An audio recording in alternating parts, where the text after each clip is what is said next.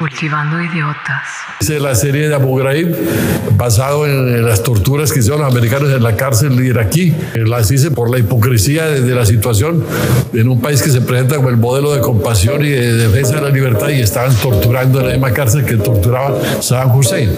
Por eso me produjo tan choque esta situación que le dediqué 14 meses a, a pintar unos cuadros que dejaban un testimonio sobre esa situación que es inaceptable para cualquier persona decente y civilizada. Hola a todos, bienvenidos a este Cultivando Ideotas. Saludo al copiloto de esta nave, colaborador desde Alemania, Chavita Araujo, ¿cómo estás? Muy bien, James. Eh, feliz de tener otro Cultivando el Arte, que ya teníamos cuánto tiempo sin un Cultivando el Arte, más de seis meses yo creo, ¿no? Y del año pasado. Sí, presentamos a nuestra curadora oficial del Cultivando el Arte, Ana Carla, ¿cómo estás? Muy bien, James, Chavita, pues muy contenta de, de estar aquí con ustedes otra vez. Un exitazo el Cultivando el Arte de Frida Kahlo. Y bueno, pues hoy regresamos con otro artista latinoamericano que hace un año perdió la vida, que bueno, pues es un grande, creo que es uno de los artistas latinoamericanos más grandes y es Fernando Botero. Artista un poco polémico también, ¿no? Que justo siempre ha dado de qué hablar, ya sea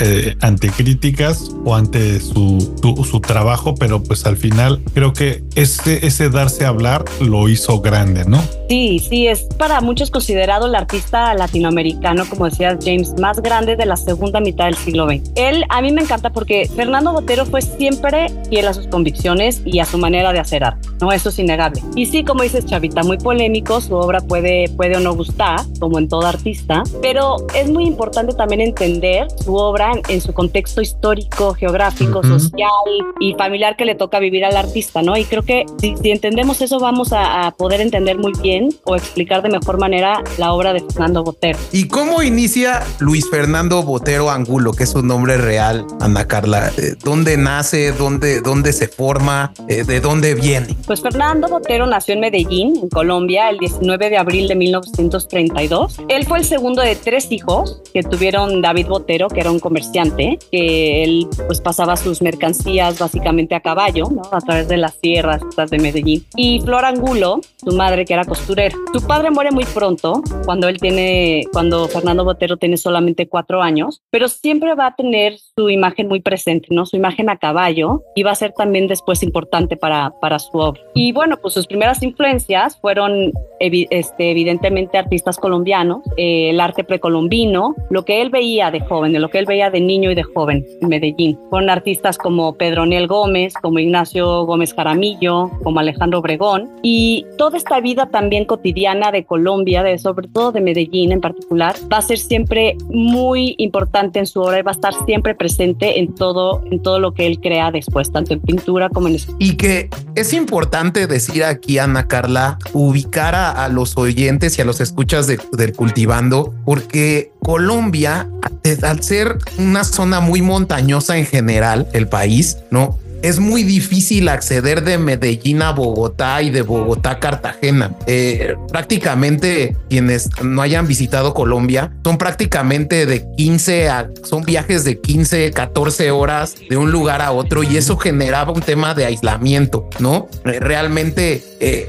Fernando Botero vivió en esta parte de Medellín, como tú dices, con estas influencias pues de la comunidad de Medellín y, y sobre todo pues en una familia donde pues al ser huérfano de padre, eh, su tío, que le dicen Juaco, Juaco Angulo es quien, quien toma esta parte, este rol paterno en la familia de Botero y es quien lo va a iniciar en el mundo de, la, de la fiesta taurina. Realmente en Medellín, en México, en esta había, estaba muy de moda y estaba muy, muy en boga la parte de la fiesta brava, de la fiesta taurina. Y Medellín no era la excepción. Y, y el tío de Fernando Botero, pues en estos inicios, pues quería que Fernando Botero fuera torero, ¿no, Ana Carla? Sí, exacto. En Medellín, como dices, era parte de la vida cotidiana, las corridas de toro. Está ahí la Plaza de la Candelaria, que era parte de la vida. Y, y, sí, o sea, él se inicia con mucho interés por, por la fiesta brava y de hecho nunca la va a olvidar del todo, ¿no? O sea, sus primeros dibujos, sus primeras acuarelas eh, tienen que ver con, con esta temática de la fiesta brava. Él, él también...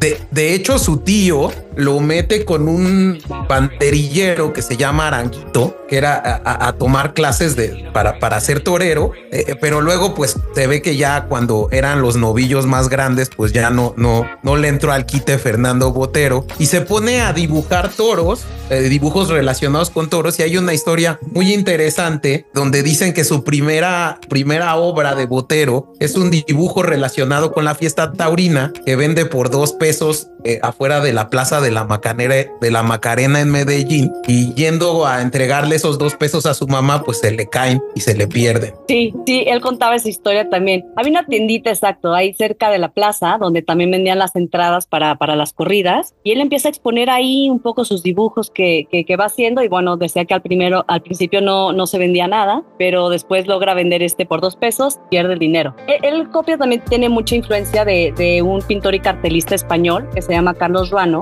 que él era el encargado de hacer estos carteles muy vistosos con muchos colores para las corridas de toros y, y siempre le llamó también mucho la atención. También por ahí un poco también la influencia de tanto de del estilo en ese momento de, de, cómo pintar y cómo dibujar y de la temática. Y que de sus primeros trabajos también lo hace como ilustrador de un periódico, me parece que era del colombiano, ¿no? Ahí cómo llega Botero, por ejemplo. Pues imagínate, eh, era una familia que no tenía recursos, que uno de sus hijos quería ser pintor en Medellín. Realmente era híjole, en alguna entrevista que yo escuché que le hacen a Fernando Botero, dice que el único que lo apoyó en ser pintor fue su mamá. Y entonces, eh, él, su primer trabajo precisamente fue como ilustrador de este periódico, ¿verdad, Ana Carla? Sí, exacto. La mamá le advertía, te vas a morir de hambre, te vas a morir de hambre este, siendo pintor, pero bueno, dele, mijo. Y bueno, él, y, así fue toda su vida él, ¿eh? Siempre muy, muy, este... Testarudo, ¿no? Yo creo que eso es lo que marca su vida como muy, muy cierto de lo que le gustaba, de lo, que quería, de lo que quería hacer, de lo que le apasionaba. Le apasionaba crear, pintar luego la escultura. Siempre lo hizo a pesar de ciertos baches que vamos a ir viendo en el camino, sobre todo al principio, que pues sí, no, no, no era una, no era un oficio que digamos prometiera necesariamente alguna estabilidad económica. Entonces, bueno, ilustra este periódico llamado El Colombiano en Medellín. Con eso empieza a pagar sus primeros estudios formativos y veíamos a Ana Carla que tras un artículo que está en internet que se llama Picasso y la inconformidad en el arte, lo corren de este, de este periódico. Si lo corren, es, eh, pues sí, empiezan a, piensan que tiene ideas comunistas, no convenientes, que es poco mala hierba y entonces pues ya deja de tener este, este trabajo. Pero él ya está dibujando mucho en este momento, ¿no? Empieza primero con figuras estilizadas, con rasgos más claros, empieza, decíamos, con acuarelas, con tintas y después se va entonces a Bogotá porque ya tiene su material y presenta su primera exposición individual de acuarelas y tintas en una galería de un fotógrafo llamaba Leomat. Entonces se expone aquí y empieza a hacer un poco también de relaciones pues con los demás artistas y, eh, pues la escena más artística ya en Bogotá. Y después en 1952 es un año muy importante porque gana el segundo premio en el Salón Nacional de Artistas de Colombia, que es un evento donde se presentan obras de arte, ¿no? Y él tiene una pintura con estas primeras intenciones de otros estilos, como por ejemplo tiene influencia de Gauguin en este momento. Es una pintura que se llama Frente al Mar y gana el segundo premio y con este dinero se embarca a Europa para seguir su formación de pintor. Ahí yo te platicaba antes de entrar al, cultivando que después del primer fracaso que recibe en la primera exposición que, señalaste, eh, va con su tío y le pide apoyo, se va al norte, como estaba con esta eh, influencia de Gauguin, y se va al norte de Colombia, ahí en una zona como de costa, y, ahí pinta este frente al mar, eh, gracias a la influencia de Gauguin y a la parte, digamos, de la época rosa de Picasso, y es cuando regresa a, la segunda exposición, triunfa. Correcto. Y entonces en Europa, pues le va, le va a cambiar la visión del mundo, ¿no? Imagínense todas las obras a las que va a tener acceso. Eh, primero se instala en Madrid, luego pasa por París y luego finalmente se instala en Florencia. De todos estos museos, todas estas obras de los grandes maestros a los cuales pues no tiene acceso en Medellín de los años 40, ¿no? Medellín provincial. Entonces e, en Madrid eh, se inscribe y, y empieza a estudiar en la Real Academia Academia de Bellas Artes de San Fernando y también va mucho al Museo del Prado, va a los museos importantes y es copista ¿no? de, de, estas obras grandes que le llaman la atención, de Velázquez, de, de todo lo que ve allá. Y también estando en París se da cuenta que lo que más le llama la atención son los pintores italianos renacentistas del 300 y del 400, ¿no? Eh, Giotto, Uccello, de la Francesca, y entonces por eso decide irse a Florencia para estudiarlos, para verlos más de cerca. Que, que está padrísimo eso porque esto es un, una primera ruptura de paradigmas que hace Botero, porque uh -huh. los, museos, los, los pintores de la época viajaban a París para como recibir la formación moderna de los artistas de esa época. Como que Botero dice, no, es que a mí no me gusta tanto ese tema, esa corriente, y por eso decide irse a Florencia, ¿no, Ana Carla? Para él,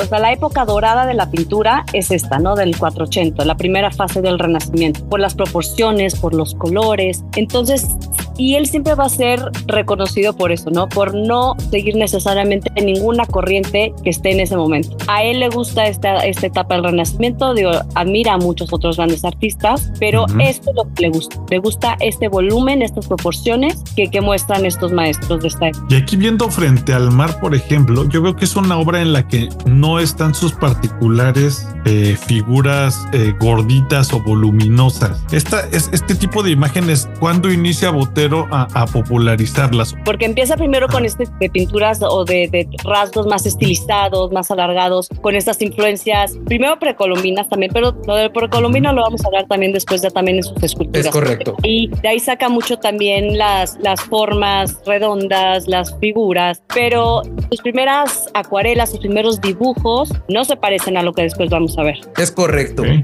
Aquí en esta parte en su vida en Florencia, Ana Carla, yo veía que admira mucho eh, a, artistas como Paolo Uccello, como Tiziano, como Piero de la Francesca. Y yo escuchaba en alguna, en algún, en algún documental que vi que tiene influencia de un libro que se llama Los pintores italianos del Renacimiento de Bernardo Berenson. Eh, y creo que esto es lo que le hace como abrir el mundo, eh, abrirse a, esta creatividad para formar la base de su obra. ¿no? Fue, fue un antes y después. O sea, tanto esa influencia como o sea, su viaje a Europa como este libro que mencionas, estudiar Berenson. Y le queda claro que por ahí es por donde se quiere ir. Todavía no lo tiene exactamente definido, lo va a ir trabajando, pero tiene claro qué es lo que quiere hacer, qué es lo que le gusta, qué es lo que va a querer expresar con su arte. Después de Florencia regresa a Colombia y se instala ahora en Bogotá. Comienza a dar clases de pintura y aquí conoce a su primera esposa, a Gloria Sea.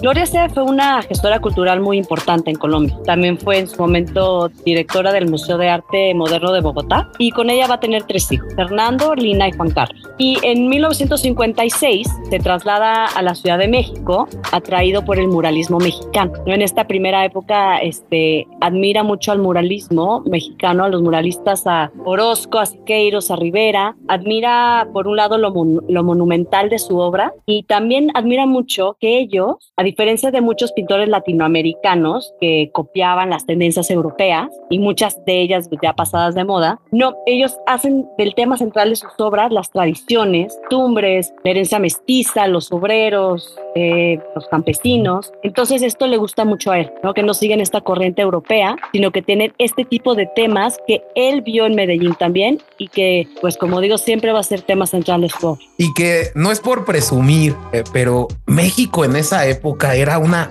gran plataforma del arte latinoamericano. Claro. Yo creo que ahí eh, Botero recibe la influencia también de Tamayo en cuanto al tema de colores, ¿no? Totalmente. Rufino Tamayo también va a ser un referente en su obra, sobre todo en, en esta siguiente etapa. Después se aleja un poco el del muralismo, lo dijo también, pero, pero venir a México fue, fue muy importante para acabar de, de definir su estilo, colores. Incluso, incluso el tema del volumen de las esculturas olmecas también era lo que veía. Exacto, con estas figuras precolombinas, ¿no? Las formas de las figuras, el, el volumen en las cerámicas, como lo veía, eh, va a ser muy, muy importante para acabar de, de, de, definir su estilo. Y cuenta, exacto, James, que, que un día dibujando una mandolina, posiblemente inspirada por Tamayo, hace el hueco de la mandolina demasiado pequeño, ¿no? o sea, prácticamente un punto. Y se da cuenta que ese punto pequeño hacía que el resto de la mandolina se viera grande o sea, que crecieran sus, sus proporciones. Y, y, decía que la genialidad fue haberse dado cuenta de eso, ¿no? Que el haber hecho ese punto como lo hizo generaba esta ilusión de que la mandolina crecía. Y creo que este es un punto de inflexión para encontrar su estilo. Esto pasa totalmente, totalmente. en 1956 eh, para ubicarnos en el tiempo en México.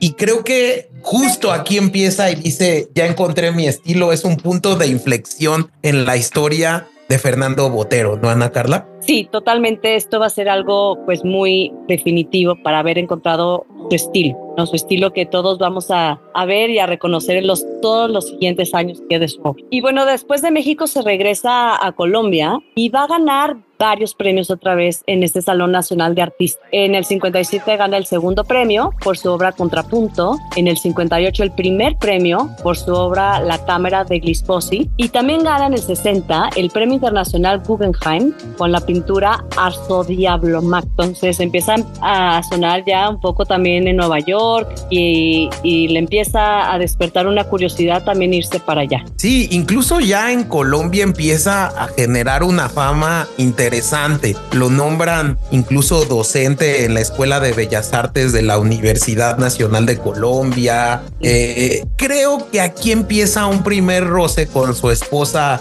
Gloria Sea. Gloria Sea le decía, pues ya si eres famoso en Latinoamérica, ¿por qué quieres seguir buscando más? Y Fernando Botero en esta en ir a triunfar eh, en otras partes del mundo, eh, se embarca a Nueva York, un viaje a Nueva York eh, en donde pues termina separándose de Gloria Sea, ya separado de, de su primer matrimonio, se va a Nueva York eh, y bueno, pues tiene todo, tarda un poquito en, en, en pues en, en, triunfar, ¿no, Ana Carla? Sí, correcto. Recordemos que, que en esta época en Nueva York todavía la tendencia era el expresionismo, lo abstracta, Pollock, estaba Klein, también va a ir empezando, sí, va a ir empezando también por ahí el arte pop y la, la pintura figurativa de, Fernando Botero aquí, pues choc. Es, muy criticado, o sea, ven como algo pues fuera de, lugar en este momento, pero él no cambia de estilo, o no le gusta el arte abstracto. Entonces sí, batalla estando en Nueva York, tenía ahí su, su estudio, ¿no? Vive solo ahí. De hecho, leía en algún artículo que ponen una galería Contemporaries en, en Nueva York y recibe una bola de críticas, pero horribles. Eh, algunos críticos decían que la obra de Botero era el monumento al estrés, otros lo señalaban como caricaturesco, las caricaturas de Botero, horrible. Eh, sí, fue muy criticado con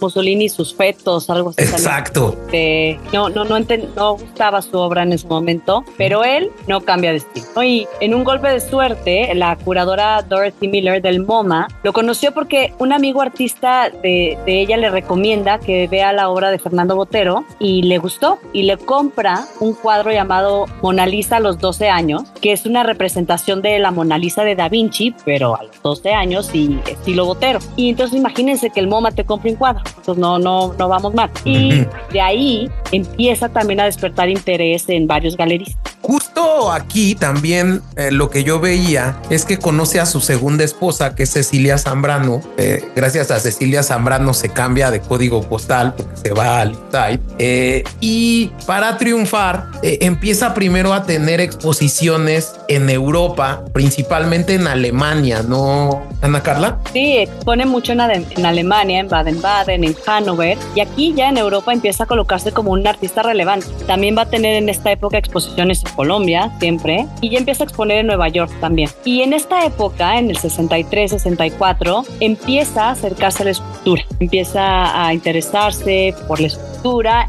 Y ya en los 70s empieza a combinar su trabajo de pintor con el de escultor y así lo va a seguir haciendo para el resto de, de sus años. Aquí creo que otra, otro punto que, que, que, es un punto de otro hito de la historia de Fernando Botero se da en 1970 cuando conoce a un cuate de nombre Jan Aberbach que lo lleva a la Galería Molboro o Malboro. Sí, Malboro en Nueva York. Y con ellos va a trabajar muchísimas veces, ya toda su vida. Después va a ser muy importante para, para una serie muy específica que hace él en el 2003, que le expone esta galería en el 2006 cuando nadie quería exponer esta serie. Ahorita más adelante vamos a hablar de, de, ella, pero exacto, es una galería que pues le ayudó muchísimo en su, en su trayectoria, ¿no? Y que ya maneja a los mejores pintores del mundo. Creo que a partir del triunfo de Botero, de la exposición en esta galería, de, que todas las obras que exponen en esta galería se venden completas, recibe ya las críticas de, los que lo habían criticado anteriormente y, y, realmente ya su arte se vuelve mundialmente conocido. Y la gente lo empieza a voltear a ver, ¿no? Y empieza a ser muy relevante como... Y sí, como decías, James se casa con Cecilia Zambrano, tienen un hijo, Pedro, Pedrito, y poco tiempo después se instalan en París. Y par de años después viene pues una gran tragedia. Estando en España, un camión pierde el control y choca contra ellos y Pedrito muere. Él también sale lastimado, sobre todo de las manos, pierde una falange del dedo meñique y bueno, pues este terrible evento evidentemente lo va a dejar profundamente afectado, ¿no? La muerte de su hijo. Esto es en 1974 para ubicarnos. Correcto. Y él después pues le va a dedicar toda una serie de cuadros y dibujos a su hijo. Hay uno muy lindo que se llama Pedro o Pedrito a caballo, que está en el Museo de Antioquia, que es un cuadro con sus hijos arriba de un caballo, parece adentro de, su cuarto y bueno, pues es evidentemente muy un cuadro muy muy querido y muy importante y muy representativo toda la serie para para él para Fernando Botero y justo esta serie lo que refleja es cómo imaginaba Botero que iba a ser su hijo en distintos, en, distintas cuestiones, ¿no? Como soldado, ¿no? Sí, sí, Y, eso, eso es muy interesante. E, este tema también de la pérdida de Pedrito, pues genera muchas tensiones en su segundo matrimonio con Cecilia Zambrano y provoca su separación. Correcto, el matrimonio pues desafortunadamente no puede sobrevivir esta tragedia y se separa. En 1978 se casa por tercera vez con la pintora y escultora griega Sofía Bari y con ella ya se va a quedar este, pues hasta la muerte de ella el, el año pasado. Y bueno, pues en este momento él tiene un estudio de pintura en París y en los 80 se instala otra de sus residencias en Pietrasanta, en el norte de la Toscana. Pietrasanta vivió aquí, por ejemplo, Miguel Ángel, porque está cerca de Carrara, que es muy famosa por su mármol, las canteras estas de, mármol, y monta aquí un taller de escultura. En Pietrasanta también están los mejores fundidores de bronce. Entonces él ya empieza en esta época seriamente con la escultura. En sus primeros años trabajaba con, con acerrín, resinas, porque el bronce es caro, pero después pues ya sus esculturas iban a ser de bronce y de mármol. Él normalmente trabajaba en formato pequeño y ya los fundidores las entregan en formato monumental, ¿no? El bronce. Ya con la escultura también le empieza a ir muy bien. En 1992 expone en nada menos nada más que en los Campos Elíseos de París 31 esculturas de bronce, ¿no? Algo inédito hasta para París. Decían que nunca le habían abierto a un artista en vida, este, le habían dado las llaves de la ciudad así como, como hicieron con Fernando Botero en, en este momento en el 92. Y él estaba exponiendo además al mismo tiempo una serie sobre corrida de toros en el Gran Palais. Eh, él había expuesto en el 77 ya una serie de esculturas en el Gran Palais, pero en el 92 fue ya un evento impresionante, ¿no? De todo el mundo estaba pendiente de, esta exposición y fue realmente pues un parteaguas también en, en, este tipo de, de, exposiciones al aire libre. Increíble esta exposición y creo que también es otra de las cuestiones que marca un hito en la historia de Fernando Botero, como un artista latinoamericano llega a prácticamente la cuna del arte mundial. No, no, no, fue impresionante esta exposición. Y de aquí ya se sigue con varias. Se sigue después en el 93 en Park Avenue en Nueva York, después en Madrid, en el 94 en el Paseo de los Recoletos, en Lisboa en el 98 en la Plaza del Comercio, en Florencia, que bueno, eso fue muy significativo para él también, en la Piazza de la Señoría, después en Berlín, en la Puerta de Brandenburgo, y ya estaba muy posicionado también con su escultura. O sea, consideran que los años 90 fueron su época de oro, digamos, su década dorada de, de Botero. Pues la verdad que él nunca dejó de trabajar, nunca dejó de tener exposiciones. Después tuvo unas muy relevantes, ahorita los voy a platicar aquí en la Ciudad de México, en China, pero los 90 sí fue, digamos, como, como dice James, fue un hito porque fueron cosas que sucedieron por primera vez. Se consolida como un, grande ya. Exacto, yo creo que sí. Aunque no todo fue pues miel sobre hojuelas, ¿no? Además de, la tragedia de, de Pedrito, en el 95 hay otro acontecimiento muy triste, ¿no? De una bomba que mata y lastima mucha gente en un festival de música en Medellín. La bomba la pusieron debajo de una de sus esculturas, que se llamaba El Pájaro, y bueno, estalla la bomba, ¿no? Con su escultura, decía que también seguramente la escultura fueron esquirlas ahí que fueron eh, pues muy muy dañinas. Y pues es triste muy muy triste y lamentable acontecimiento donde como digo muere muere mucha gente y sale mucha gente lastimada. Entonces la escultura quedó bastante dañada. Pero entonces Fernando Botero dona otra escultura igual pero pide que dejen la dañada también como decía él como un monumento a la imbecilidad y a la criminalidad de Colombia. Entonces están las dos uno puede ver las dos ahí en la plaza. una destruida, que se acabó llamando el pájaro herido, la otra que es la paloma de la paz. Entonces, pues es un hecho muy triste y lamentable, pero pues queda también representado de esta manera con estas dos esculturas. Y sí es súper interesante, como decía Jaime antes de grabar el programa, que justo Aquí se empieza a mezclar esta narrativa de, del narcotráfico y la violencia que después empieza a plasmar en sus obras, pero también hay algo ahí que se dice, no, no está comprobado, que durante el final de los 80s y los 90s, cuando se empiezan a valorar mucho más sus obras, eh, extrañamente pues era el auge de este, de los narcos colombianos que empiezan, yo supongo, a diversificar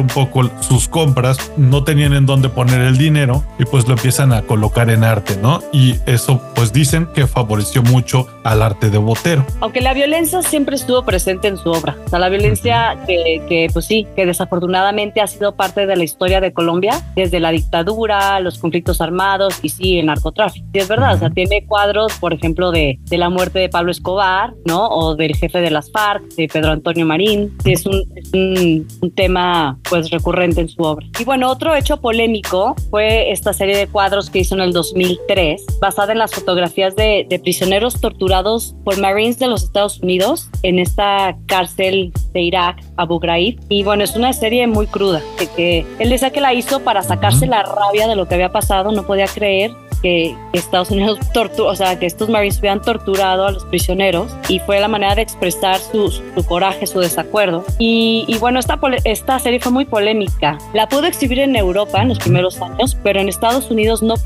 no permitieron que se mostrara eh, en museos. Y fue después esta galería suya, bueno, que, que llevaba su obra, Marlborough en, en Nueva York, eh, que la expuso en el 2006. Y también la galería fue puramente criticada por haber presentado, por haber exhibido esta serie de, de, cuadros. Y años después también la Universidad de Berkeley lo invitó a exhibir alguna de las piezas y fue pues muy, muy, muy famosa la, la exposición. Y años después el maestro Botero acabó regalando parte de esta serie a, a Berkeley y ahí está.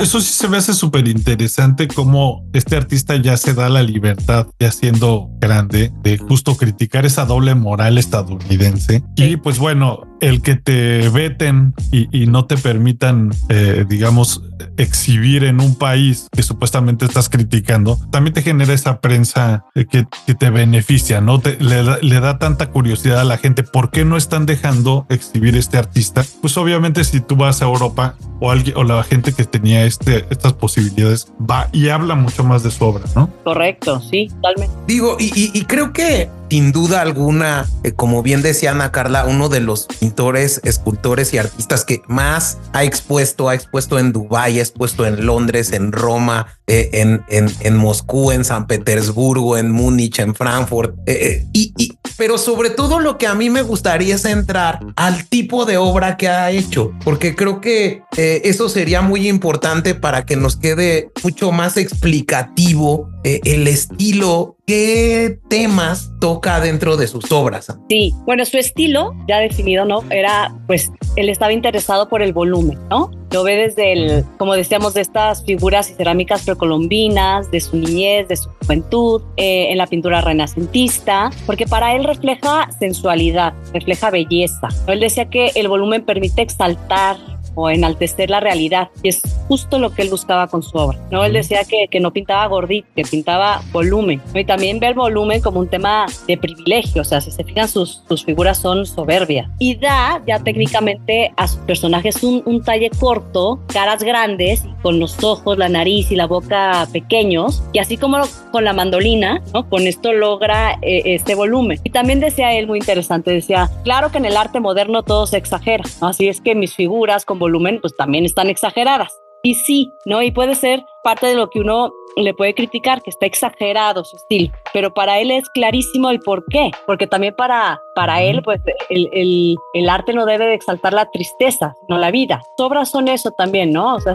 siempre está presente el humor, la sátira, la ironía, eh, tiene mucho color, eh, situaciones cotidianas, vida, eh, recuerdos, nostalgia de su tierra, y, y, y, su obra, como decíamos, refleja la historia de Colombia, ¿no? La vida cotidiana, todas estas referencias. Sí, también... Yo veía ahí en un libro que escribió su hijo, Juan Carlos Botero Sea, el más chico de su primer matrimonio, él dice que hay unas etapas en la, en la pintura y en la obra de Botero. Una etapa que son las corridas de toros, que van a ver toda la parte donde Botero es influenciado por la tauromagia, por la tauromaquia, eh, toda la parte de la violencia, ¿no? Esto que platicaban a Carla de, incluso la muerte de Pablo Escobar, eh, Gaspar, eh, la parte del circo, que es una parte que eh, es interesante todo lo que nos platicabas del circo, ¿no, Ana Carla? Sí, esto del circo me encanta porque para empezar contaba él que se había inspirado en el circo Atay de Hermanos en Cihuatanejo. A él le gustaba mucho ir a Cihuatanejo. Entonces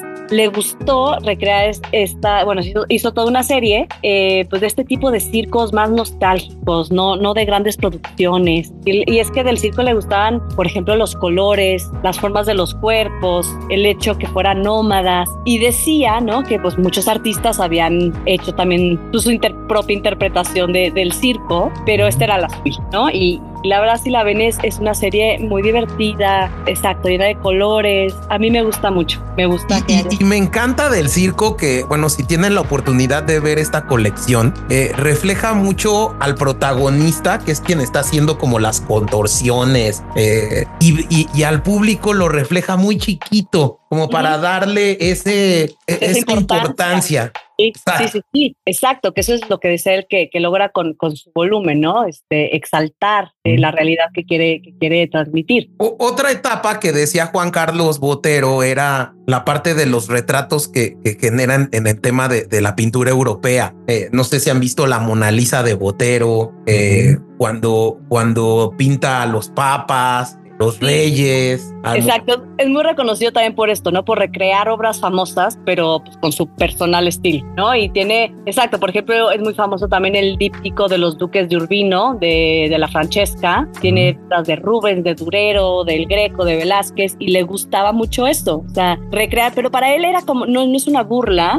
no es una sátira, es un, es un homenaje a estas grandes obras que él admira mucho, pero siempre imprimiéndole su, su estilo. Y que le trajo Ese mucha crítica justo ¿no? De, de, de algunas personas eh, que hablan mal de él. He escuchado que le dicen que como que caricaturiza pues obras que ya tienen un nombre y, y pues al final como tú dices, creo que es parte de conocer al artista y por qué lo está haciendo, ¿no? Sí, Independientemente sí, si te gusta el estilo. Exacto, y su estilo, pues que ya formó un propio estilo, oigan, es que veamos que ni siquiera forma parte de una corriente. Él es un propio uh -huh. estilo, se llama boterismo. Y, y, luego la parte de la parte del Via Crucis, como otra etapa de estas que describen, y que yo coincido con Ana Carla, que decías, te decíamos que le faltaba una, que es la vida cotidiana, donde, donde él pinta incluso frutas, naranjas, Medellín, ¿no? Un, un, un, tema interesante que veía el día de ayer en un documental es que él decía que pintando una naranja se podía ver si un artista era creativo o no, si tenía su propio concepto de la naranja o la pintaba de manera que todo el mundo la pintara. Uh -huh, uh -huh. Y sí, las naranjas de, de, Fernando Botero puedes reconocer que son naranjas de Fernando Botero, no tienen esta misma, este mismo volumen. Y sí, exacto, o sea, pintaba también, como decíamos, de, de referencias de, de, las fiestas de la mujeres de la vida alegre, la vida diaria. Y a mí me encanta toda, pues, toda esta vida que él quiere comunicar y de la que se acuerda de, de su infancia y de su juventud en Medellín. A mí me encanta. Uh -huh. Y bueno, eh, Después, bueno, aquí en México de hecho tuvo una gran, una gran muestra en el Palacio de Bellas Artes en el 2012, su retrospectiva más grande con motivo de, de, su celebración 80. Tenía 180 obras con, entre esculturas, pinturas, dibujos y fue increíble, la verdad, y con una asistencia de, de más de 300 mil personas. Fue una de sus Hola. grandes acciones, esa que tuvo acá. Y después en 2015 logra llevar su obra a China. Tuve contacto wow. con, ajá, con Juan Camilo Montaña, que junto con Fernando, el hijo mayor del maestro Botero, fue quien llevó su obra a China. ¿no? Entonces se expuso en Beijing, en Shanghai, en Hong Kong y tuvo un, un, recibimiento impresionante. ¿no? Me contaba Juan Camilo que hasta el propio maestro estaba sorprendido de la respuesta de la gente. O sea, imagínense que solo en Shanghai fueron unas 800 mil personas a ver su obra. Y a mí me gusta mucho porque eh, eh, me parece que es una obra para, para cualquier público. La pueden disfrutar niños, mayores, sus esculturas la gente las puede tocar, se toman fotos con, o sea, es como una obra que comunica mucho, que está muy presente, no es una obra que tienes que, que ver necesariamente desde varios pasos atrás, ¿no? Este, con tantísimo respeto, y no es que no se respete, simplemente e, es muy fácil que la gente le guste o le haga sentir algo puede gustar uh -huh. o no, pero te hace sentir algo sí o sí. Y como decíamos, ¿no? Chavita, también este, si ves un, una de sus obras, muy probablemente reconozcas otra, ¿no? Que digas, esto es un botero. Sí, o, o hasta de otro artista lo ves un poco gordito y piensas, será de botero, ¿no? De, de, de tanto que reflejó este tipo de, de, figuras y que, y que viendo las obras, creo que sí, este volumen que, que él nombra y, y, de todas sus pinturas es lo que estoy viendo, es justo te planta, te plantea una escena y la gente es tan pesada que te obliga a voltear a ver a, a todos los personajes y cómo están como interactuando o, o qué están haciendo durante esa escena, ¿no? O sea, creo uh -huh. que sí, es como pintar a alguien con un marcador o un resaltador, digamos, para dibujarle al, al, al, al espectador qué es lo que está pasando, eh, como dices, en estas como fotografías de la sociedad en los diferentes lapsos de, de, de tiempo que vive Botero, ¿no? Y, y sobre todo algo, algo interesantísimo que, que, que, yo destaco de la obra de Botero es que pinta al cuerpo humano en un esquema de volumen, ¿no? Pero tiene estos detalles para que te fijes donde a la mujer que está de espaldas desnuda le pinta un lunar y eso destaca mucho, ¿no? creo que, eh, y creo que me gustaría pasar a la otra parte que, que, también tiene Botero, y es todo este número de donaciones que tiene, no solo eh, a Europa o a, sino a, a, su propio país, que es Colombia, ¿no? Eh, tuve la oportunidad de estar en diciembre en el Museo Botero en Bogotá. Tuvo, es extraordinario. No sé si nos puedas platicar un poco, Ana Carla. Es extraordinario. Yo también tuve la oportunidad de conocerlo hace varios años y, y de verdad eh, le recomiendo a quien pueda visitarlo que lo haga. El recinto es precioso. Es una casona colonial muy, muy bonita y tiene 123 obras de él y más de 85 obras de su colección privada porque Fernando Botero además era un gran coleccionista de arte, además de un gran estudioso del arte, era muy culto y era un gran coleccionista de arte. Entonces, eh, por ejemplo, en este museo que de las obras que él dona, hay obras de Picasso, de Monet, de Renoir, de Miró, de Max, Max Beckman, y él quiso pues que se quedaran en, su país. Y sí, eh, dona mucha de su obra, dona muchas de sus turas. Por ejemplo, en el Museo de Antioquia en Medellín, eh, tiene más de 100 piezas, tienen salas permanentes obra. Y afuera del museo está la Plaza Botero, donde hay 23 esculturas también donadas por él. ¿no? En Cartagena tienen esculturas. Eh, también en Colombia, en Bogotá, perdón, además del Museo Botero, está el Museo Nacional de Colombia, donde también tienen parte de su obra. Y hoy por hoy, por ejemplo, eh, parte de su obra privada está siendo expuesta o acaba de ser también. Entonces la tienen, por ejemplo, la tienen en Phoenix, la tienen en Milán, la tienen en Sevilla. Y él además era gran coleccionista de su propio arte. Entonces él tiene,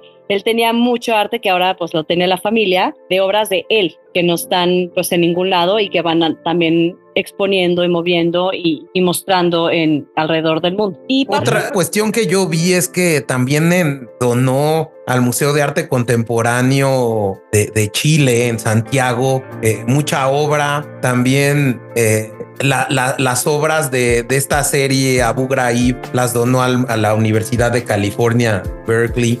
Eh, e, es, es, sin duda alguna uno de los artistas latinoamericanos más reconocidos en el mundo. No, su obra ha trascendido fronteras sin duda alguna. Eh, ha sido un referente, yo creo, incluso iba a decir de la cultura eh, colombiana, pero más bien forma parte de la cultura colombiana. Yo creo que al igual que Pablo Escobar, que todo este tema del narcotráfico, que incluso Shakira, ¿no? Fernando Botero está ahí porque es parte de la cultura de Y García Márquez, no se te olvide. Claro, claro. Leía por eh, en algún lugar que, que García Márquez y Botero y el Fernando Botero se parecían mucho en el sentido que ambos retrataban mucho Colombia, ¿no? Su, su, juventud, sus raíces, su, su, herencia, su vida cotidiana, nada más que García Márquez lo hacía a través de palabra y el maestro Botero lo hacía a través de la pintura y su escultura. Este coronel no tiene quien le escriba, me parece que es wow. Es wow, es wow. No. Oigan, y ya nada más les quería platicar un poco de, de él, de él como persona, ¿no? Juan Camilo me decía, eh, porque ya se, se quedó él trabajando con con el maestro Botero después de esta exposición en China y con, con la familia, que era un hombre muy sencillo, tenía una rutina muy establecida, era muy trabajador, dioso del arte y le obsesionaba pintar y crear. De verdad lo que, lo que le gustaba hacer. No le gustaba, por ejemplo, tomarse vacaciones, que hasta en el avión pintaba. Y, y que bueno, que ya cuando no estaba hablando de trabajo, disfrutaba de hablar de cualquier cosa, ¿no? De, de política, de arte, le gustaba su copita de vino, era muy, muy chistoso. Y sí, este, bueno, me contaba también que, que iba a los mismos restaurantes en cada ciudad, casi lo sentaban normalmente en la misma mesa y pedía lo mismo de comer, porque él no quería perder tiempo con eso, ¿no? De decidirse qué va a pedir de comer. Él tenía cosas más importantes, interesantes en qué pensar. Siempre estaba pensando en qué más iba a hacer, qué más iba a crear. De verdad, es un artista incansable. Eh, me contaba también muy interesante que él, él, pintaba de pie, ¿no? Él colgaba el lienzo con un sistema de poleas y así estaba varias horas al día. Ya en los últimos años, pues ya no podía estar tanto tiempo de pie, entonces cambió un poco su estilo de trabajar por, eh, perdón, por carbón, por acuarelas o por lienzos más pequeños, pero estuvo trabajando de verdad hasta el último momento. Otro amigo colombiano me platicaba también que papá lo había conocido y que era muy sencillo, muy culto, muy inteligente, que era un muy buen gestor de su arte y muy querido en Colombia. Entonces había sido muy inteligente también, lo que decíamos, ¿no, Chavita? De cómo, cómo manejar su arte. Sí, definitivamente. Yo creo que supo distribuirlo, lo supo vender y, eso que de que tuviera solo o al parecer solo tenía 10, digamos, distribuidores oficiales. Si querías tú comprar una obra de Botero tenía que ser a través de solo un distribuidor, digamos, oficial Botero, ¿no? Lo que la hacía que, aunque él tiene 5000 obras, pues obviamente no sea barato. A veces muchos de estos artistas que se vuelven grandes es hasta después de muertos, él, digamos, obviamente lo hace en vida, pero además, aunque está constantemente sacando nuevas cosas, pues tus obras no dejan de tener este esta sensación de que son unas obras eh, más limitadas. Sí, su obra es vastísima y exacto, él fue muy inteligente de, de cómo, cómo colocarla, ¿no? Y, y, vastísima que hasta hay fábricas enteras y en alguna entrevista que le hicieron al maestro Botero, él platica que hay fábricas enteras en Tailandia y en Asia de arte apócrifo de él. ¿Ah, eh, entonces, eh, imagínate el nivel de impacto que tuvo, ¿no? Sí, no, un artista muy, muy prolífico, muy querido, muy conocido, muy bien cotizado. La verdad que pocos artistas logran hacer esto en vida. Eh, y también tiene, bueno, también ha sido una referente de inspiración para artistas más jóvenes, ¿no? ¿no? Como Nicolás Party o Liu Xiaodong, Yang Wo. Y que justo ahorita comentando, hace dos semanas fui a, ver una exposición de Nicolás Party en Baden-Baden, justo uno de los lugares donde había existido Botero, que es una ciudad increíble, es una ciudad pequeña, pero en la que han estado pues grandes mentes, ha estado Víctor Hugo, Dostoyevsky, también me parece que tenía una casa ahí, los Tazares y toda la cosa. Eh, los estos famosos huevos Fabergé de los Ares. Hay un museo ahí. Creo que es una ciudad bastante importante, pero eh, fuera de eso, también Nicolás Party tiene eh, este tipo de, de, obras muy pesadas y que yo lo recomendaría mucho. Tiene una obra de un árbol que estaba ahí en la exposición. Es muy alta. Me parece que ha de medir más de 10 metros. Quizá le estoy exagerando.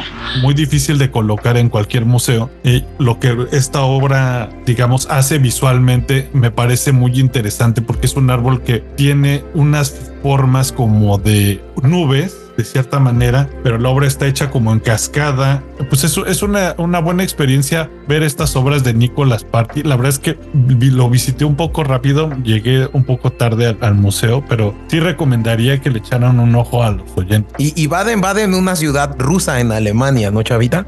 dicen que es la ciudad de los rusos eh, de Alemania, ¿no? hoy en día ya hay menos por esto de las sanciones por la lamentable guerra de Ucrania, pero bueno. Pero oigan, a ver, ¿y cuál es su obra favorita de Fernando Botero? No, a mí me gusta mucho Pareja Bailando, que de hecho es ah, grande. que tengo, que, que compré, que adquirí en el Museo Botero y que todos los días me tomo mi café ahí todas las mañanas. ¿Tú, Chavita? Mira, yo justo lo que les había comentado antes de, preparar el programa, realmente nunca me, me, llamó la atención Botero hasta ahora que lo investigamos. Fue alguna vez a ver alguna exposición del día hace un rato y creo que nunca me convenció arte. Yo no, no, por, no por eso decía que era malo, simplemente no era para mí. Pero justamente, y como pasa seguramente con Frida y con muchos otros artistas, empiezas a ver más de su contexto, empiezas a ver más sus obras, la retórica de sus obras, por ejemplo, y ahí me iría justo con, con estas obras que hace de los prisioneros y que Estados Unidos no los deja exponer. Yo me iría con esa serie. Le conozco poco, pero lo estoy aprendiendo a apreciar. Yo en lo personal creo que siempre he sido un poco más fan de la escultura que de la pintura de Fernando Botero. Eh, y una de mis favoritas es, es el caballo. El caballito de Botero es, es, es grande, me encanta. Eh, eh, es precioso en, toda, en todos sus tamaños, porque lo puedes encontrar chiquito, mediano, grande. me encanta la proporción que le da las patas.